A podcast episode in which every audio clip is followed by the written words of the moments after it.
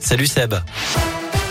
Salut Cyril, salut à tous. À la une, les masques chirurgicaux seront distribués à tous les enseignants d'ici la fin du mois, annonce de Jean Castex tout à l'heure. Jusqu'à présent, il n'avait que des masques en tissu et il attend l'avis des autorités sanitaires pour les masques FFP2. D'après le ministre de l'Éducation, 7% des enseignants sont absents actuellement à cause du Covid avec un pic attendu à 15%. Le Premier ministre qui dit aussi réfléchir à instaurer la quatrième dose. Dès que les autorités sanitaires auront dit oui, nous irons, promet le chef du gouvernement.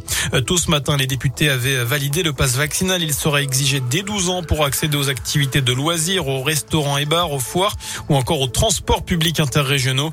Eh, pas avant 16 ans en revanche pour les sorties scolaires et activités péri et extrascolaires.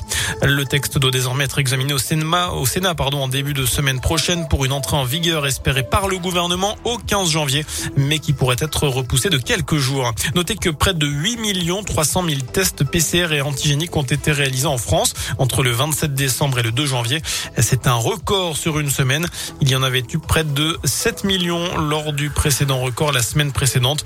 Cette nouvelle hausse concerne particulièrement les 16-65 ans. Dans ce contexte, les visites sont suspendues sur les sites du centre hospitalier du Forêt, à savoir du côté de Montbrison et de Feur. Elles étaient déjà restreintes depuis le 23 décembre. Les pattes de Feur n'est pas concerné. Par ailleurs, il y a toujours des restrictions au CHU de Saint-Étienne et à l'hôpital du Gier à Saint-Chamond. Dans le reste de l'actu, c'est ce qui s'appelle cumuler les infractions. Un automobiliste de 31 ans a été placé en garde à vue.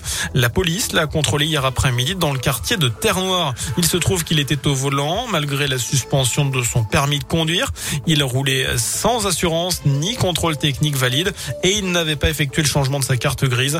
D'après le progrès, le trentenaire sera jugé plus tard devant la justice. Les suites de la rêve partie dans le Haut-Forêt le week-end dernier, un homme de 24 ans a été condamné hier à un an de prison ferme.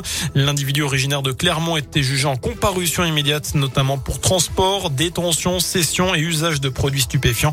Il avait été interpellé à Verrières en forêt où près de 500 personnes se sont réunies pendant deux jours pour faire la fête en pleine nature. Notez que sa peine sera aménageable avec obligation de soins et de travail. Une enquête ouverte contre Pierre Ménès pour ses agissements quand il était à Canal+.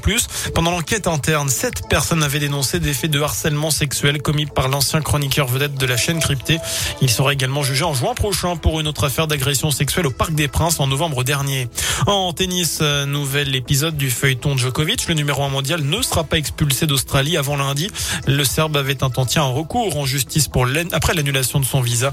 Il était menacé, je rappelle, d'expulsion après n'avoir pas fourni les bons documents. Lui qui n'a jamais dit s'il était vacciné ou non. Il se présente à Melbourne pour tenter de gagner un dixième Open d'Australie et un 21e titre du Grand Flemme. Voilà pour l'essentiel de l'actu. Très bonne soirée. Merci Seb.